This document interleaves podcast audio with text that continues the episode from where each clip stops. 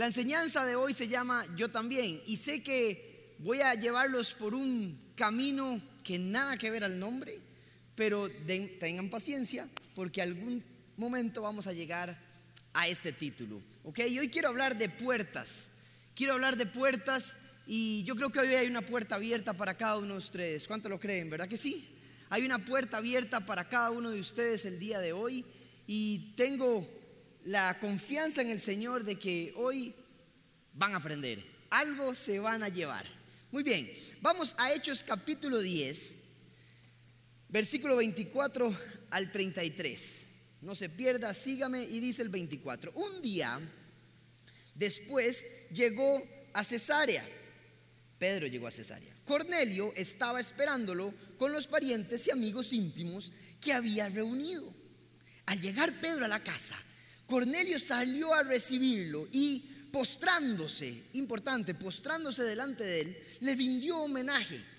Pero Pedro hizo que se levantara y le dijo, ponte de pie, que solo soy un hombre como tú. Pedro entró en la casa conversando con él y encontró a muchos reunidos. Entonces les habló así. Ustedes saben muy bien que nuestra ley, la ley de los judíos, que nuestra ley prohíbe que un judío se junte con un extranjero o lo visite. Pero Dios me ha hecho ver que a nadie debo llamar impuro o inmundo. Muy importante también. Por eso, cuando mandaron por mí, vine sin poner ninguna objeción. Ahora permítame preguntarles, ¿para qué me hicieron venir? Cornelio contestó, hace cuatro días a esta misma hora, las tres de la tarde, estaba yo en casa orando. De repente apareció delante de mí un hombre vestido con ropa brillante y me dijo, Cornelio, Dios ha oído tu oración y se ha acordado de tus obras de beneficencia. Por lo tanto, envía a alguien a Jope para hacer venir a Simón, apodado Pedro, que se hospeda en casa de Simón el curtidor junto al mar. Así que inmediatamente mandé a llamarte y tú has tenido la bondad de venir. Ahora estamos todos aquí en la presencia de Dios para escuchar todo lo que el Señor te ha encomendado que nos digas. Muy bien, estamos en el libro de los Hechos.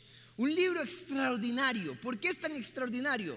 Porque es el primer intento del ser humano en tratar de explicar a Dios sin su presencia física, sin la presencia física de Jesús en la tierra. Se puede imaginar, el maestro ya no está. Qué complicado es cuando de repente la responsabilidad nos toca a nosotros, ¿verdad? No sé si se acuerdan, los quiero transportar a los que ya eh, se casaron y viven juntos, pero cuando nos casamos y usted se levantó el primer día después de la primera noche y dijo, ¿y ahora qué? O cuando le dieron el primer trabajo, salió de la universidad, se graduó, ¿y ahora qué? ¿Me toca a mí trabajar? Sí, le toca a usted.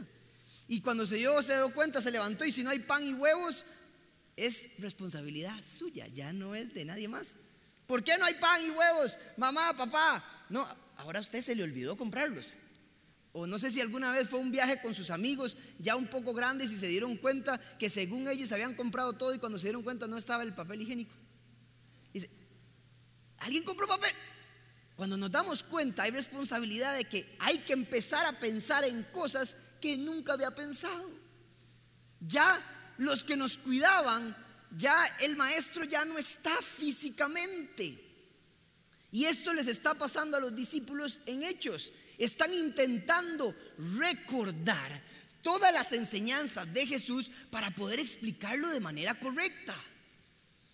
Es frustrante, pero uno nunca capta todo a la primera, ¿verdad que sí? O la gente, la gente a veces entiende algo que usted no dijo. ¿A cuánto le han pasado que la gente oye lo que quiere oír y no lo que usted dijo? Una vez una señora se me acercó y me dice, pastor, gracias a sus palabras me divorcié. Yo no lo ponga en Facebook ni... Pero son un toque, yo nunca he hablado de matrimonio ni divorcio. Ah, no, no, y se muere el dice, no, no, no, no fue eso. Yo, no, no, no, no diga eso, no, no diga nada. Usted quiso escuchar eso. Porque la gente escucha lo que quiere oír muchas veces y no lo que uno dijo. Pedro, vamos a ver, le pasó que escuchó muchas cosas, aprendió muchas cosas, pero no las captó a la primera. Y es importante porque él está tratando de descifrar muchas cosas en hechos para poder enseñarlas, pero le ha costado, le ha costado. Y ya el maestro no está, como dije antes, y la voz de Jesús ya no es física, ya no está afuera, ya no la escucho aquí, sino que la escucho en el interior. Ahora es el ministerio del Espíritu Santo y la voz empieza a hablar en el interior. Y en el interior no solo habla el Espíritu Santo, sino que hay muchas voces, ¿verdad que sí? Está la voz del pasado, está la voz de la tradición, está la voz de la costumbre, está la voz de los prejuicios, está la voz de mis ideologías. Por eso la voz del Espíritu Santo se debe filtrar para poder saber si es de Dios o es mío. Yo con 18 años de cristianismo verdadero, por decirlo así, porque tengo 35, pero con 18 años de cristianismo todavía batallo filtrando la voz de Dios porque no sé si es de Dios o es mío. Estoy pensando así porque estoy enojado o frustrado o es realmente tuyo. Esto realmente viene de usted. Este mensaje que preparé, ¿es suyo o es de Andrés Castro? ¿A cuántos nos pasa esto? Es difícil escuchar la voz de Dios. Y es complicado explicar a Dios. Y no trate de explicar a Dios, porque Dios es difícil de explicar. Dios se vive, se experimenta, no se explica. Muchos de ustedes han tratado, cuando Dios les habla, han tratado de explicar a Dios, han tratado de entender a Dios. No entiendo esto y cuando vienen a consejería me dice, no entiendo esto, necesito, no trate de entender a Dios. A Dios se vive y se experimenta. Porque si Dios fuera fácil de explicar, no sería Dios.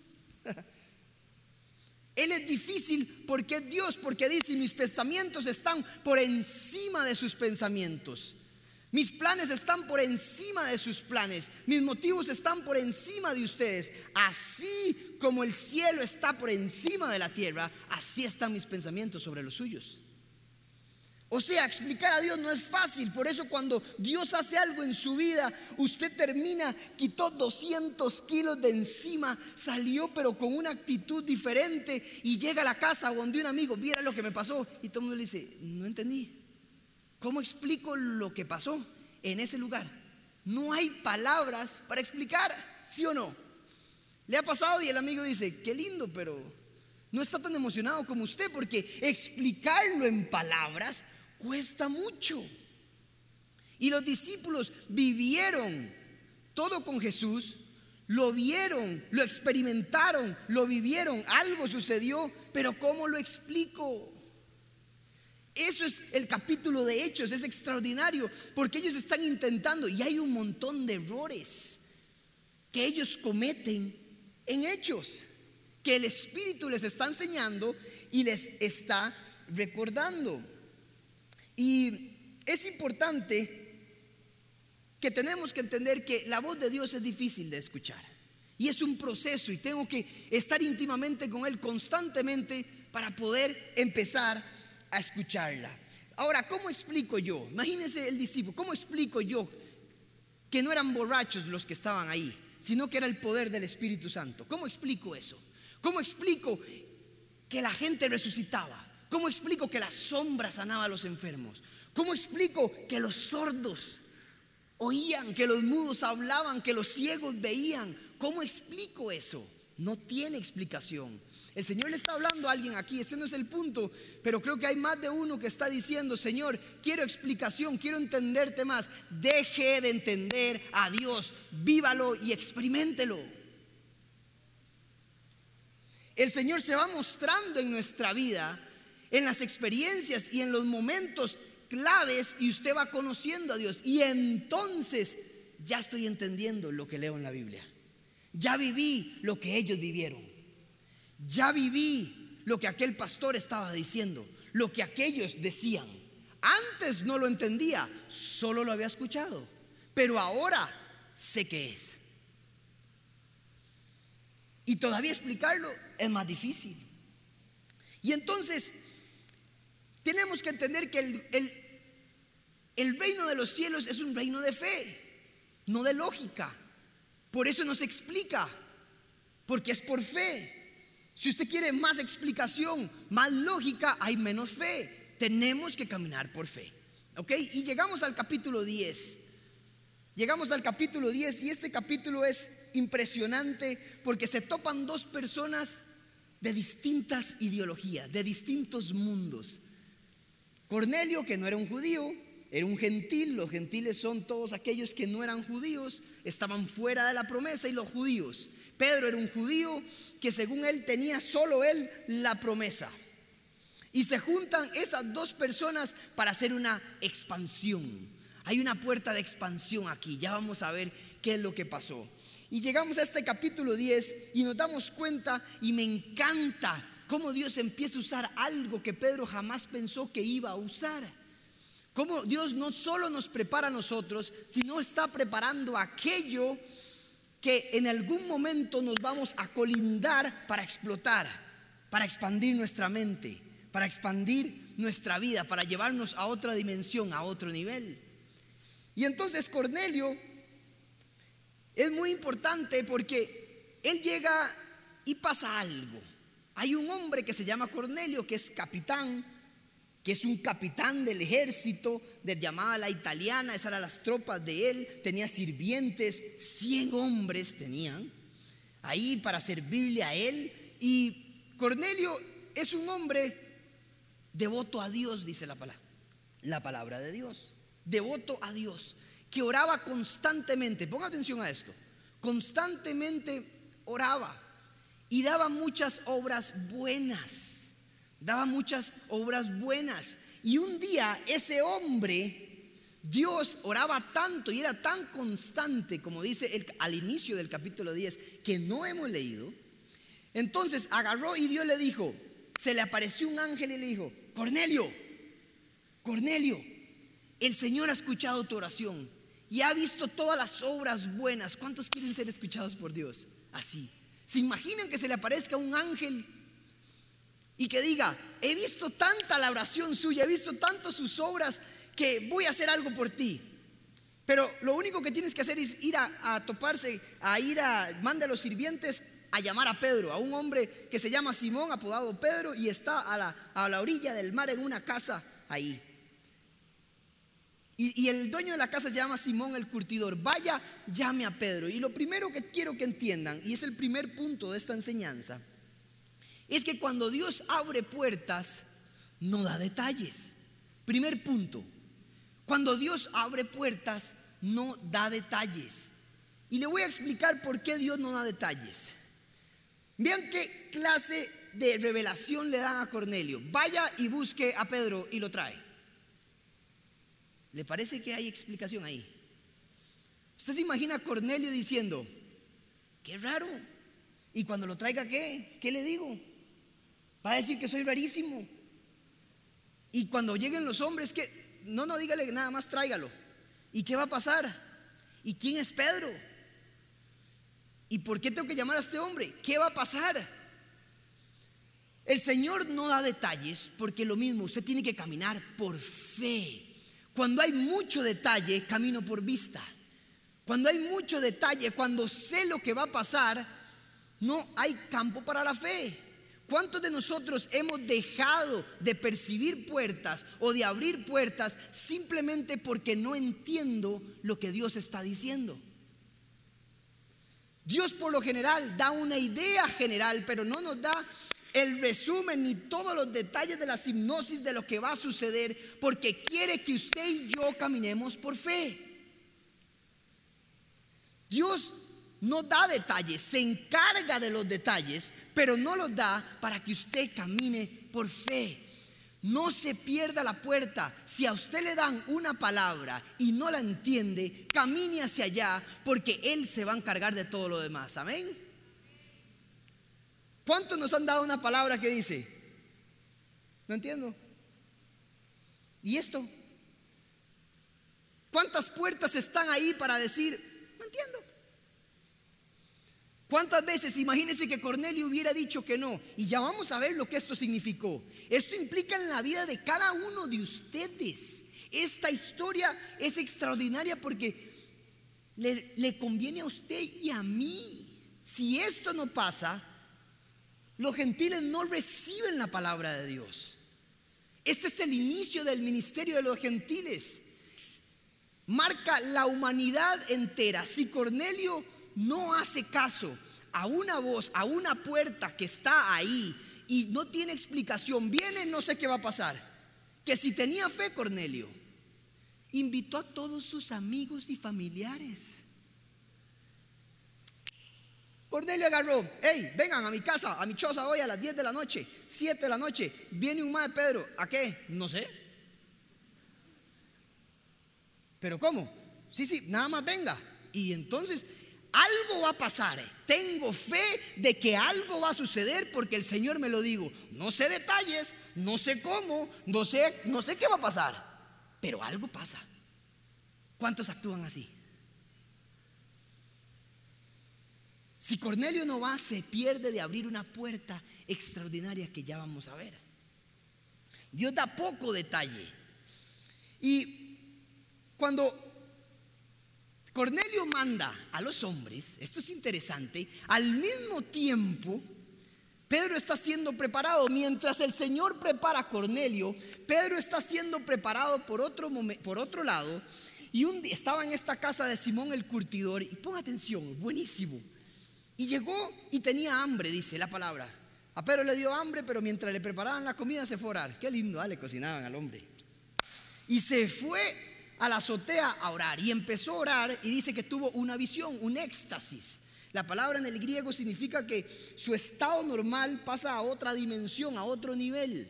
Y tuvo una visión, unos creen, unos teólogos creen que fue un sueño y, y como tenía hambre, si fue un sueño, soñó con comida. Y la visión es la siguiente. El cielo se abrió y era Dios hablándole y bajaron un montón de animales, así, bajaron los animales y le dijo el Señor a Pedro, Pedro, mata y come. Y Pedro le dijo, no Señor. Y le hace, jamás he comido animales inmundos. La ley me lo prohíbe. Ponga atención a lo que está diciendo Pedro. Los animales que le presentó el Señor a Pedro eran inmundos de acuerdo a la ley de Moisés. Y el Señor los saca, lo abre del cielo, los saca del cielo, se los presenta y le dice, mata y come. Y Pedro le dice, no. Y el Señor le dice, no se atreva, no se atreva a llamar inmundo lo que Dios limpió. No se atreva a llamar sucio lo que Dios limpió. El segundo punto que quiero poner en esta enseñanza, si usted quiere abrir una puerta, tiene que cambiar el chip. Cuando Dios te va a abrir una puerta, usted tiene que salir de lo tradicional, de la costumbre, de la religiosidad. Pedro no podía ver que algo iba a suceder y que el Señor le dijo, no llame sucio a lo que Dios limpió. Tres veces le pasó lo mismo a Pedro. Porque si Pedro no recibe esta indicación de Dios, cuando los hombres de Cornelio toquen la puerta, Pedro no va a ir. Y obviamente, esto no tiene nada que ver con comida, tiene que ver con hombres. Le está diciendo, Pedro, se te olvidó que yo Jesús, tu maestro, le predicó, le predicó a los gentiles, sanó a gentiles, la promesa también es para ellos. ¿Se te olvidó eso? Y Pedro, por sus tradiciones, por su cultura, por su pasado, lo habían vuelto y había dejado de percibir que había una puerta delante de él para abrirse. ¿Cuántas veces usted tiene tradiciones, religiosidad que no permite que el Señor bendiga su vida? El Señor hoy está diciendo, si quieren abrir puertas, tengo que expandir su mente, tengo que llevarte a otro nivel, pero tenemos que dejar toda costumbre, toda religiosidad, toda tradición para pasar al siguiente paso. Es increíble ver a la gente. Hay gente que critica la vestimenta, la forma en cómo se viste. La gente, el pastor. ¿Really? A eso vino. Porque aquí hay una puerta para abrirse. ¿En serio? Por la tradición de creer que siempre tiene que ser todo igual, no puedo ver la bendición que Dios tiene enfrente. Es increíble cómo hay gente que con solo el hecho de ver a un joven no le gusta. Hay gente que ve a Chisco, a Nela o a mí y no viene. Porque su tradición, porque su mente no lo deja ver que hay una puerta abierta delante de él.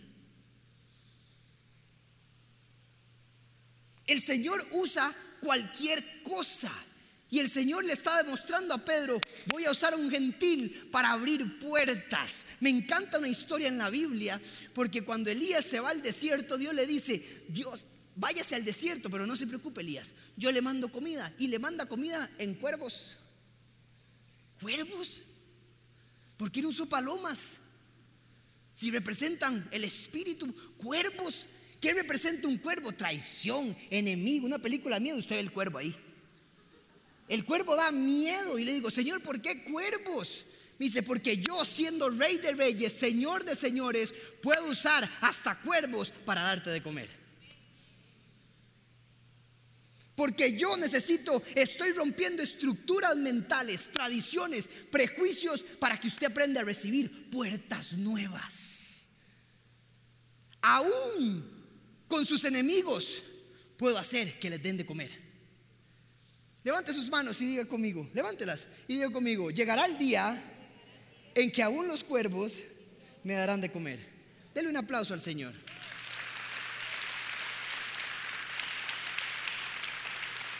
Si queremos ver puertas abiertas, el Señor nos tiene que sacar de la zona de confort. Tiene que expandir cómo me muevo, expandir cómo actúo, expandir mi ideología, expandir cómo pienso. Tengo que dejar tradición, religiosidad principalmente, porque el Señor está usando cosas que jamás creíste que iba a usar. Y puede que ese enemigo sea la puerta de la bendición. Puede que ese trabajo que jamás irías sea la puerta de la bendición. Puede que ese consejero matrimonial que nunca quisiste ir puede ser la bendición, la puerta a la solución de su matrimonio. Puede ser que esta iglesia o otra iglesia que dijiste que nunca ibas a entrar sea la solución para su vida emocional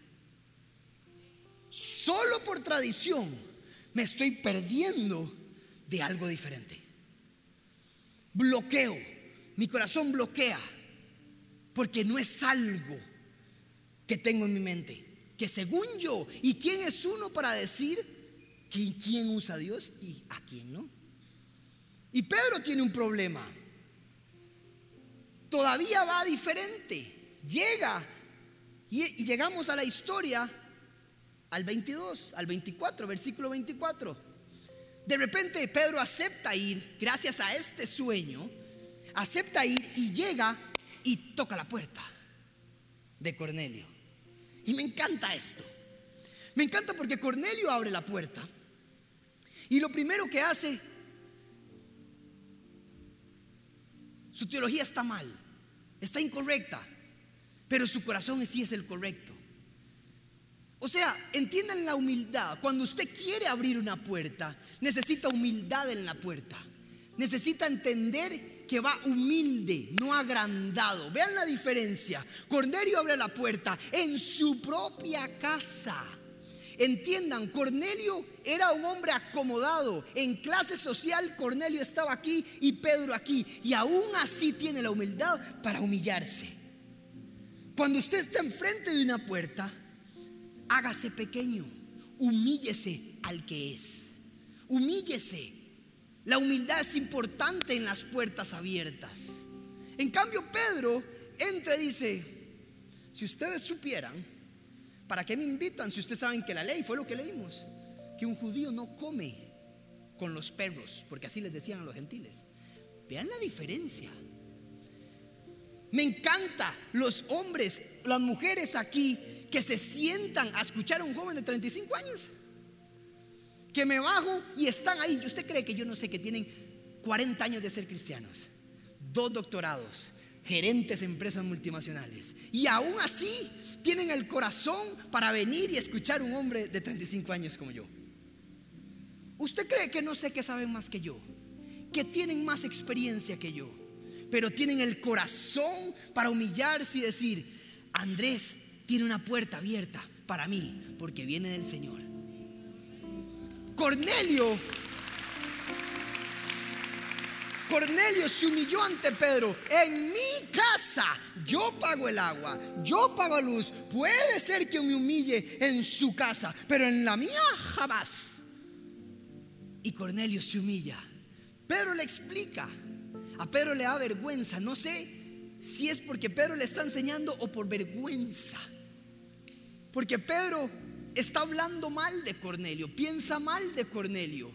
Y qué duro es cuando a uno lo bendice del que uno habla mal. Uh, qué duro es cuando alguien bendice a alguien y esa persona estaba hablando mal de esa. Por eso el Señor dice, bendiga a sus enemigos, ámelos, bendígalos. No sea que de repente esa persona sea la puerta a la expansión de su vida. A mí se me han abierto puertas donde jamás creí. La gente que más ha ayudado es la gente que no conozco. Porque el Señor rompe tradición. Y hoy Pedro tiene un problema y no, todavía no entiende. Pedro entra grande, Cornelio se humilla. Pedro le explica y le dice, no, no, no, levántese. No es teología buena. Usted no se humilla ante cualquier hombre, solo ante Dios. Pero es la actitud del corazón. Por eso el Señor escuchó la oración de Cornelio. Imagínese cómo se humillaba ante el rey de reyes, Cornelio. ¿Qué lección nos está dando Cornelio?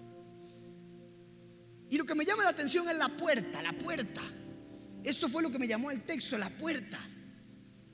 Lo que uno concibe de una puerta es algo de madera, es una perilla.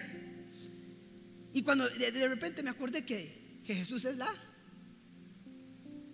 Y cuando quiero entrar a nuevas dimensiones y a nuevos lugares, tengo que encontrarla.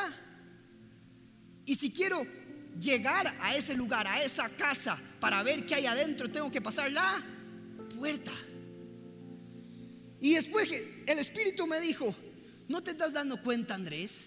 Yo soy la puerta. Pero cada uno de ellos también era una puerta, porque yo actúo a través de puertas. Lo que pasó ahí fue que Pedro entró y empezó a enseñar. Con él le dijo, no sé, seguro usted, usted tiene algo que decirme. Pedro sí sabía lo que tenía que decir. Era presentar al Espíritu, el Evangelio, las buenas nuevas. Pedro sabía, pero un poco arrogante le costó. Dice que cuando Pedro empezó a enseñar, dice la palabra, que ni siquiera oró, solo enseñó, el Espíritu bajó y hubo un Pentecostés en los gentiles. Fue tan, te quedó tan impresionado Pedro de lo que estaba sucediendo que dice que la palabra que Pedro dijo, ciertamente la promesa también es para los gentiles, aun cuando ya había estado con Jesús. Su religiosidad seguía impactando su vida, seguía bloqueando las puertas. Vio el Espíritu bajar y gracias a ese encuentro, gracias a ese encuentro, Después se reunieron todos los discípulos. Pedro le explicó a todos, dice en el capítulo 11, y gracias a eso asignaron a Pablo el ministerio de los gentiles. Por eso usted y yo estamos aquí. Gracias a que alguien entendió que Dios no es de tradición, no es de prejuicios, que Dios puede usar enemigos, que puede usar lo más bajo, que puede usar lo que Él quiera, los cuervos para bendecirte. Y tenemos que expandir nuestra mente, pero más que todo entender que Pedro no sabía que Cornelio era una puerta de acceso hacia otra expansión del Evangelio. Y Cornelio no sabía que él era una puerta, pero sí sabía que Pedro era una puerta para otro nivel.